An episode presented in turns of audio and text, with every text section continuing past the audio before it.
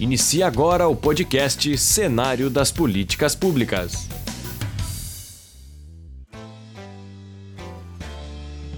Este podcast faz parte da série Cenários das Políticas Públicas, uma realização dos acadêmicos de jornalismo na disciplina de Políticas Públicas em Comunicação, da Universidade Federal de Santa Maria, com orientação da professora Cláudia Erte de Moraes, no primeiro semestre de 2020. Essa é uma produção de Adriana Bernardi Maciac e Amanda Denise Gil da Costa. Nesse episódio, trataremos sobre a falta de acesso à informação relacionada às fake news. Já falamos aqui sobre a Lei de Acesso à Informação, que está presente no Estado há um curto período de tempo. Logo, segundo a fonte Site Futura, 35% da população brasileira não tem acesso a informações sobre a própria comunidade. De acordo com o Atlas da Notícia, do Instituto para o Desenvolvimento do Jornalismo, 70 milhões de brasileiros vivem nos chamados desertos de notícias, onde não há cobertura dos fatos que acontecem, por exemplo, nas prefeituras ou nas câmaras municipais. Sabe-se que o estado de São Paulo tem o maior número de meios de comunicação noticiosos. Porém, levando em consideração a distribuição populacional, são os estados de Santa Catarina, Distrito Federal e Rio Grande do Sul que apresentam maior concentração de meios de comunicação noticiosos. Por outro lado, os estados do Nordeste possuem um veículo de comunicação a cada 100 mil habitantes. A reprodução de notícias falsas pode atingir a política, a economia e até mesmo a saúde, gerar uma crise existencial que pode alcançar a democracia. Tal crise surge do aumento da desinformação, que provoca duas reações: a fragmentação da realidade, quando há um profundo sentimento de incompatibilidade e incompreensão da realidade, e a apatia, quando as pessoas simplesmente desistem de tentar dizer o que é real. As fofocas sempre tiveram propagação muito mais rápido do que qualquer jornal, justamente por conta do anonimato e da falta de verificação da fonte antes de o boato ser passado adiante. Desde muito tempo são usadas informações falsas para prejudicar uma pessoa ou grupo, por provocar uma censura social à sua conduta ou reforçar preconceitos. Segundo dados de uma pesquisa realizada pelo Instituto Ipsos, 7 em cada 10 brasileiros se informam pelas redes sociais.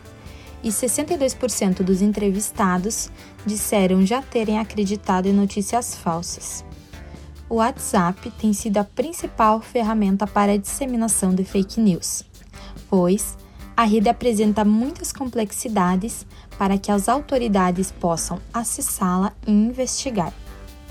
No ano de 2016, o Facebook e o Google anunciaram que iriam combater sites que propagam notícias falsas, impedindo que estas plataformas utilizem seus serviços de publicidade. Esse problema aumenta quando a pessoa passa a se informar somente pelas redes sociais e lê apenas as manchetes das notícias, ao invés de abrir a matéria toda e verificar se o site ou o veículo que foi realizada a informação possui credibilidade.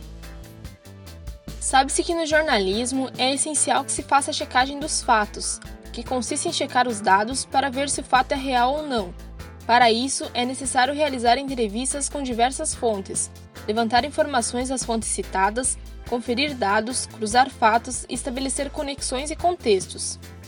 Mas, muitas vezes, as notícias falsas vão parar em jornais conceituados da grande imprensa, como se fossem verdadeiras, o que pode acarretar em grandes problemas em veículos de credibilidade. De acordo com o Instituto de Tecnologia de Massachusetts, MIT, na sigla em inglês, dos Estados Unidos, as informações falsas ganham espaço na internet de forma mais rápida, mais profunda e com mais abrangência que as informações verdadeiras. Cada postagem verdadeira atinge em média mil pessoas, enquanto as postagens falsas mais populares atingem de mil a cem mil pessoas.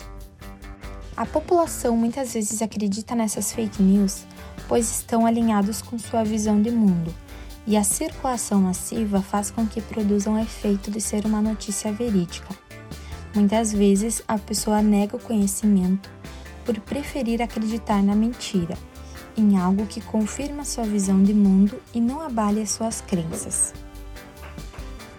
Conversamos com a professora Luciana Carvalho sobre alguns aspectos relacionados ao assunto central deste podcast. Mas, antes de tudo, vamos lhes apresentar quem é a nossa convidada. Luciana Carvalho possui formação em jornalismo e doutorado em comunicação pela UFSM. É atualmente professora adjunta do Departamento de Comunicação, DECOM, da UFSM Campus Frederico Westphalen. E também coordena o projeto de extensão Agência da Hora no Combate à Desinformação. Professora, a falta de acesso a meios de comunicação como rádio, jornais, televisão e até mesmo a redes de internet é uma das causas da desinformação? Eu concordo que a falta de acesso aos meios de comunicação é uma das causas, sim, do cenário de desinformação que a gente vive, né? Ou como também vem sendo chamado por alguns especialistas, a desordem informativa, né? Porque não são somente notícias falsas, né? Inclusive se fala, se usa essa expressão fake news, né, como se englobasse todo esse cenário que a gente está vivendo, mas na verdade esse termo, né, fake news, que quer dizer simplesmente notícias falsas, ele não dá conta da complexidade dessa desordem informativa ou de, desse contexto de desinformação, que inclusive vem sendo chamado agora no contexto da pandemia uh, da Covid-19 de infodemia, né? Porque além da pandemia que atinge uh, a nossa saúde, essa pandemia que é um problema de ordem sanitária, nós temos também né, uma espécie de pandemia de desinformação, ou seja, as informações elas vêm de diversas fontes e nem sempre são fontes confiáveis. Então isso causa uma grande confusão, né? Prejudicando inclusive a saúde de muitas pessoas. Então, como eu dizia, sim, a falta de acesso a meios de comunicação tradicionais, né, como rádio, jornais, televisão, é uma das causas. Porque se a pessoa não tem acesso àquela informação que é produzida pelos meios é, jornalísticos, ela vai se informar por onde? Né? Muita gente tem hoje no Brasil acesso à internet uh, mas grande parte tem um acesso limitado à rede. Uh, ou seja, as pessoas têm seus smartphones e elas acessam a informação apenas por meio dos seus smartphones, dos seus celulares. E muitas delas têm pacotes de dados limitados que não lhe dão acesso, por exemplo, uh, a, a, links, elas não conseguem, elas recebem né, áudios no WhatsApp. Como é que ela vai verificar aquela fonte? Se aquilo é verdade ou não. Muitas vezes ela acaba acreditando naquilo que ela recebe dos contatos, dos amigos, né? E que a gente sabe que a origem, às vezes, dessa informação falsa ou manipulada ou tirada de contexto, com objetivos, né? E muitas vezes há objetivos políticos por trás, interesses econômicos, e quem compartilha nem sempre está de acordo com aqueles interesses mas compartilha porque acredita que está fazendo um bem, acredita que está ajudando seus contatos, seus amigos a estarem bem informados. Então, não ter acesso né, ao rádio, aos jornais, aos programas de televisão, uh, num cenário em que muita gente tem acesso à internet, pode sim prejudicar né, a qualidade da informação que é consumida. O direito ao acesso à informação é um direito fundamental para a sociedade. Que medidas poderiam ser tomadas pelo governo para facilitar esse acesso?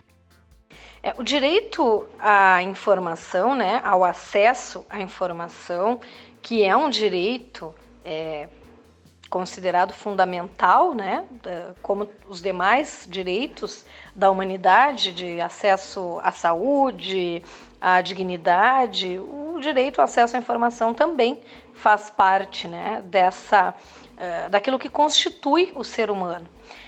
Um, o que falta né, é uma legislação, até a gente tem né, leis no Brasil que, que garantiriam esse acesso, mas o que a gente não tem, na verdade, é o cumprimento dessa legislação. Uh, para que se verifique se em todo o território nacional nós temos rádios, não só rádios comerciais, rádios comunitárias, é para que exista, além do acesso à informação, o acesso à diversidade, à pluralidade de vozes. Né? Além de ter direito a acessar a informação, o cidadão brasileiro também teria que ter direito, né? ele tem esse direito, mas que nem sempre é cumprido, a uh, ter sua voz ouvida. É, infelizmente, a gente sabe que uh, existe um uh, monopólio, né? está na mão, nas mãos de poucos o, o, a produção da informação no Brasil. Poucas famílias detêm né, esse monopólio dos meios de comunicação.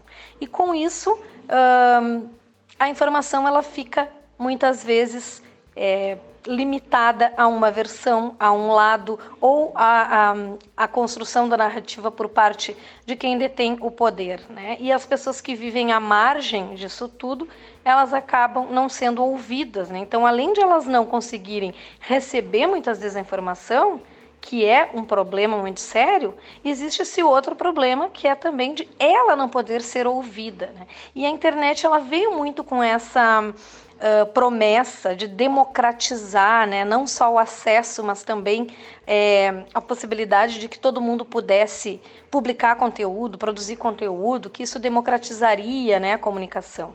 E, infelizmente, é, isso não tem acontecido como se imaginava. Tanto que a gente está falando aí da desinformação, que também acabou sendo potencializada é, pelo uso que se tem dado né, da internet. No, nos meios digitais, né, em tese, qualquer pessoa que tenha a, acesso à rede, ela consegue produzir gratuitamente conteúdo e publicar nas suas mídias sociais. Ela pode ter um blog, né, mas também nada garante que essa informação colocada nos blogs, nas páginas pessoais, seja uma informação é, com credibilidade, né, que tenha uma apuração. Então, eu considero muito importante a mediação jornalística, ela deve estar presente. Né? Uma coisa é a comunicação que deve ocorrer livremente, as pessoas terem direito de se expressar, né, respeitando os limites dessa liberdade de expressão. Né? Como, por exemplo, é, a gente pode cometer crime também, né, quando a gente se manifesta. Então, o que falta, eu acho, é uma educação para a mídia, né? a, a chamada literacia né, midiática é muito importante, uma alfabetização voltada não só para o consumo, mas para o uso dos meios, né, a partir é, do surgimento da internet, das mídias sociais digitais, é cada vez mais importante que as pessoas tenham é, conhecimento dos impactos né, daquilo que é produzido e veiculado e que pode causar muitas vezes né, desinformação. Na sua opinião, qual é a gravidade de não se averiguar corretamente as informações? Uh, embora né, eu defenda o jornalismo e os jornalistas como é, aqueles que pertencem a uma instituição de mediação da sociedade, né, é, por conta da importância da formação e do compromisso que as instituições jornalísticas têm, né, uh, a gente também tem que reconhecer que o jornalismo comete erros.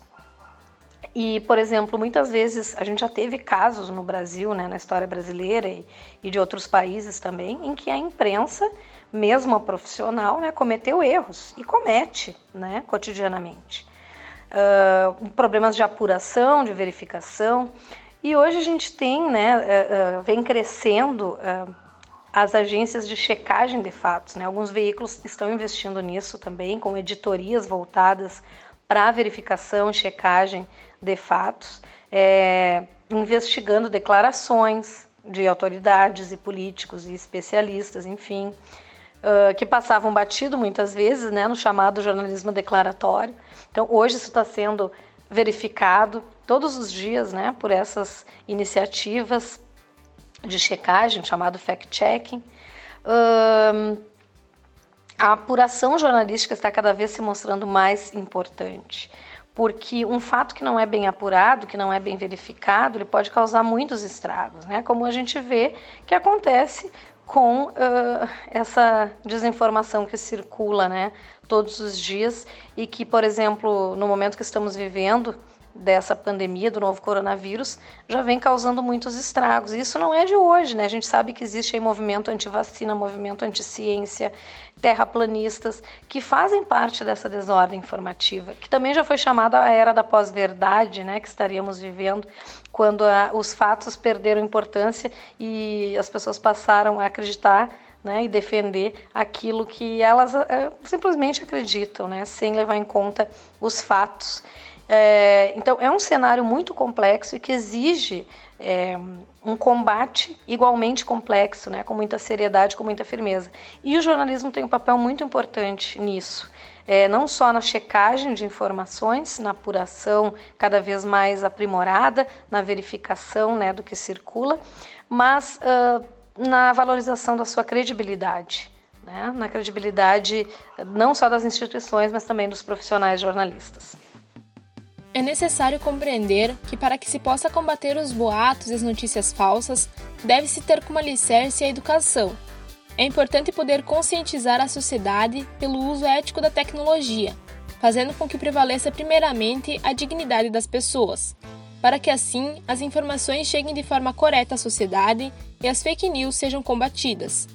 Além disso, profissionais do jornalismo devem evitar o erro de dar mais importância para o furo de reportagem, ou seja, para a velocidade em que a notícia é publicada, dar ainda mais importância para a veracidade dos fatos. Nossa dica é o projeto Agência da Hora no Combate à Desinformação, da Universidade Federal de Santa Maria, campus Frederico Westphalen que busca combater as notícias falsas que surgem em meio à pandemia do novo coronavírus. E também o serviço de checagem de fatos do Grupo Globo, o projeto Fato ou Fake. O podcast sobre a falta de acesso à informação foi apresentado por Adriana Bernardi Maciac e Amanda Denise Guilda Costa para a disciplina de Políticas Públicas em Comunicação.